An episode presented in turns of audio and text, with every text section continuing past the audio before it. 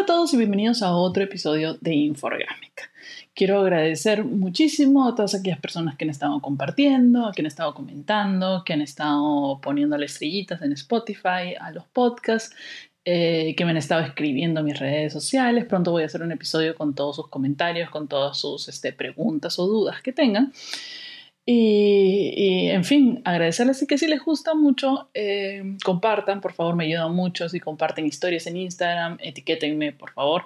Eh, y que me sigan en mis redes sociales en Facebook, Instagram y Twitter como arroba Marianita. Si les gustó el episodio, si les ha gustado la historia de Simón Levif, el estafador de Tinder, créeme que esta historia también les va a gustar. Esta historia yo la vi en 1999, 2000, cuando, cuando salió a la luz, eh, leí el, artículo original publicado en el New Yorker em, y es acerca de Anna Delvey. Anna Delvey es básicamente la heroína de todas aquellas personas que quieren vivir una vida del bienestar de clase que no les corresponde, básicamente, y que se esfuerzan por lograrlo y que realmente yo admiro mucho podrían decir que está mal em, enaltecer a una persona que ha cometido un crimen, pero digamos que también de repente pueden ver el lado que ella propone en su defensa, que es que iba a pagar todas sus deudas. Lo dejo aquí. Les voy a explicar un poco de quién es Ana Delvey. Ana Delvey es una chica que llegó en el 93 a Estados Unidos, a Nueva York, eh, saliendo de, París, de haber hecho una pasantía en una revista llamada Purple. Y Ana Delvey llega a Nueva York y se hospeda en uno de los hoteles más caros en Nueva York. Em, vive su vida como una socialité neoyorquina, mismo Gossip Girl, igualito que Gossip Girl, yendo a los mejores hoteles, viviendo en un hotel, yendo a los mejores restaurantes y codiándose y conociendo y yendo, conociendo y conociendo por acá y conociendo por allá a la gente más importante e y con mayor influencia en Nueva York, incluyendo hasta Macaulay Culkin, era uno de, de, las personas que, con las que se codiaba en las fiestas. Eh, tenía un estilo de moda impecable, ropa muy cara, em, y decía que venía de Alemania y que su papá tenía y que ella tenía un fideicomiso. Un fideicomiso, para las personas que no saben, es una cuenta que tus padres ponen, en la cual ponen dinero y que tú puedes em, acceder a ella cuando cumplas cierta cantidad de años o dependiendo del país, ¿no? 18 en algunos países, veintitantos en algunos países, o lo que haya decretado la persona que abrió el fideicomiso. Digamos que es, es una plata para, para tu futuro. ¿Quiénes lo tienen? La mayor, eh, las personas ricas. A nosotros, nuestros papás nos dan nuestro chanchito cuando, cuando tenemos 18, a la clase media les regalan un carro, por ahí algo más, te pagan la universidad, lo cual es bastante insuficiente y, hasta algunas personas no hacen eso, pero los ricos tienen una cosa que se llama fideicomiso. ¿Por qué? Porque ese fideicomiso, si, si tu papá tiene deudas o qué sé yo y se llevan toda la plata, ese fideicomiso es intocable, es un dinero para eh, tus hijos en el futuro, digamos. Es como una forma de guardar y para cómo haces inversiones con el fideicomiso y qué sé yo. Las únicas personas que pueden tocarlo son los padres y, o sea, las personas que vieron el fideicomiso y eventualmente el hijo. Entonces ella decía que tenía un fideicomiso de 65 millones de dólares en Alemania y que en unos años un par de años, cuando ella cumpliera 20 y algo, eh, ese fideicomiso iba a pasar a ser suyo. Y que tenía un plan de negocio. Quería comprar una, una casa enorme que había visto en Manhattan, en la cual iba a ser una especie de club social con arte, galerías, habitaciones, discotecas, qué sé yo, era un plan monstruo, era un plan realmente espectacular.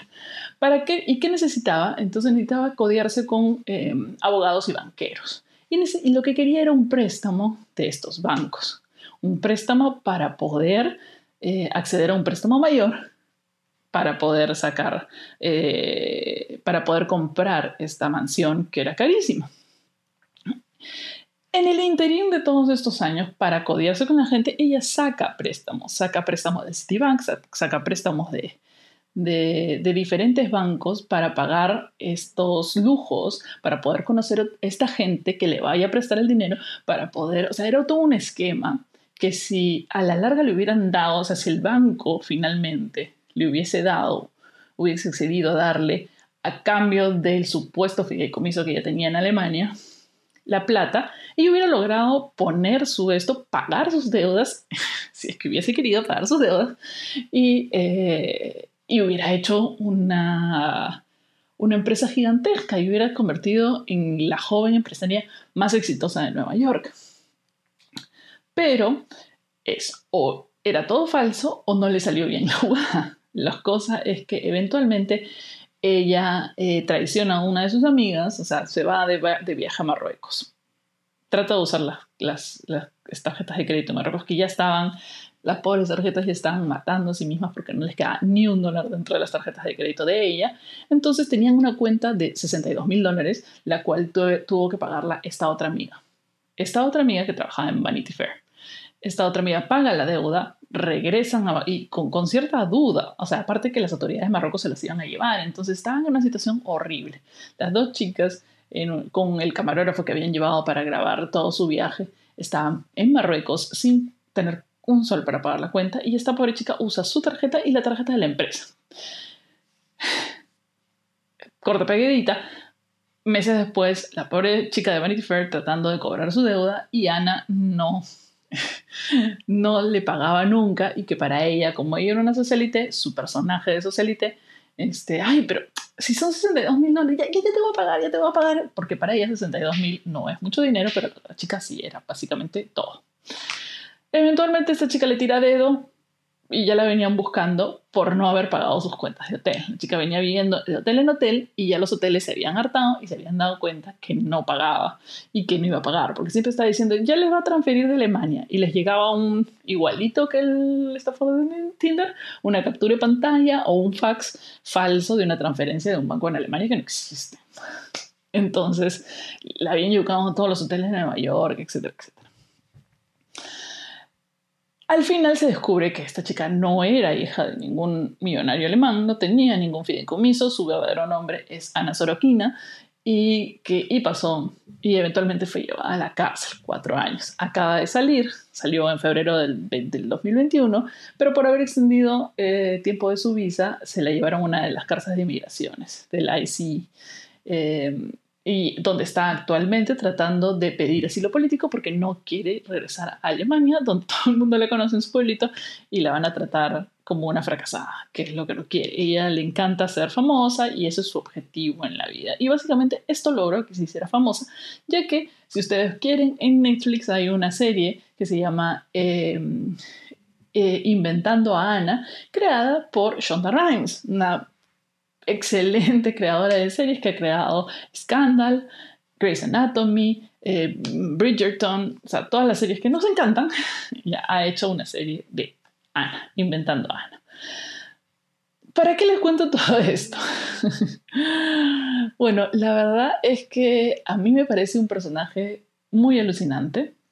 La creación de este personaje, todos nosotros creamos un personaje. Este que está aquí es un personaje.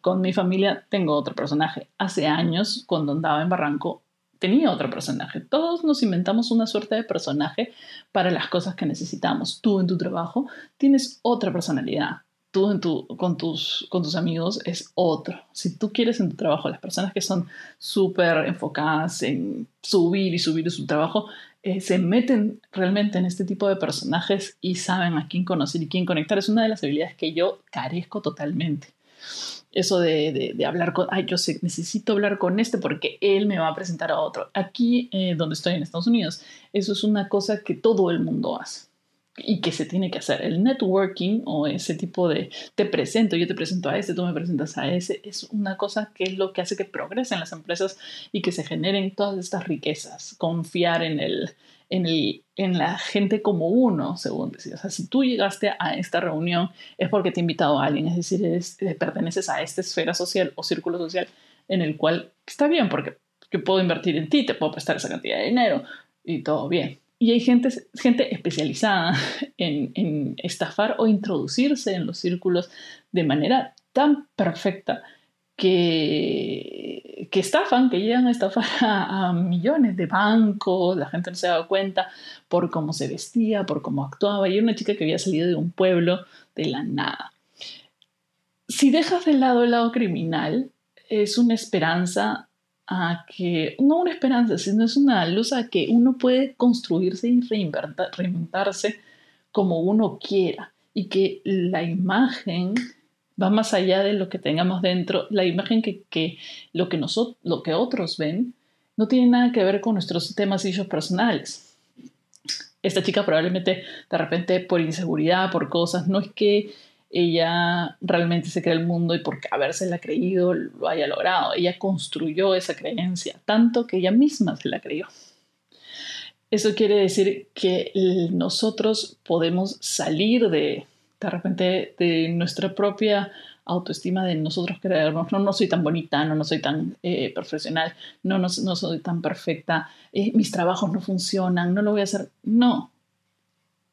Probablemente no a nivel ilegal, no para que vayas a pedir un préstamo en el banco y no pagarlo nunca, ni robarle a tus amigos, pero el lema de Ana, o, digamos el moto de, de, la vida de Ana, de fíngelo hasta que lo consigas, es un buen motivo, o sea, es un buen lema para, para vivir nuestra vida. Fake it until you make it, o fíngelo hasta conseguirlo. Es algo que es inspirador porque muchas veces lo hemos hecho, a veces es bueno, pero, no sé, no, ponerse trabas de, ay, no sé hacerlo, no cómo lo voy a lograr, no, todas esas cosas traban tu camino para lograr cosas más allá, inclusive en las relaciones, en el trabajo, a nivel profesional, a nivel artístico, todas esas cosas nos limitan. Pero si tú te la crees o si tú lo finges, en algún momento tú te lo vas a creer y cuando tú te lo creas se lo va a creer todo el mundo alrededor. Entonces, a nivel conceptual, el ejemplo de Ana es bastante interesante. No el efecto de, robarle a los bancos, por favor, eso no, eso, no, de engañar y hacer cosas ilegales, no, todo dentro de la legalidad de, tu país donde te encuentres, qué sé yo. Pero eh, fingirlo hasta conseguirlo funciona en algunas cosas. Eh, así que es un nuevo, no sé, pues estilo de vida que puedes intentar. Así que con esa idea las dejo y no se olviden de comentar si les gustó, si les parece, qué, qué opinan de, de fingirlo hasta conseguirlo. Cualquier cosa menos el orgasmo. Eso es lo único que no puede fingir hasta conseguirlo. Eh, escríbame, escríbame en mis redes sociales, a Facebook, Instagram Twitter como arroba marianita y nos escuchamos en el siguiente episodio de Inforgámica.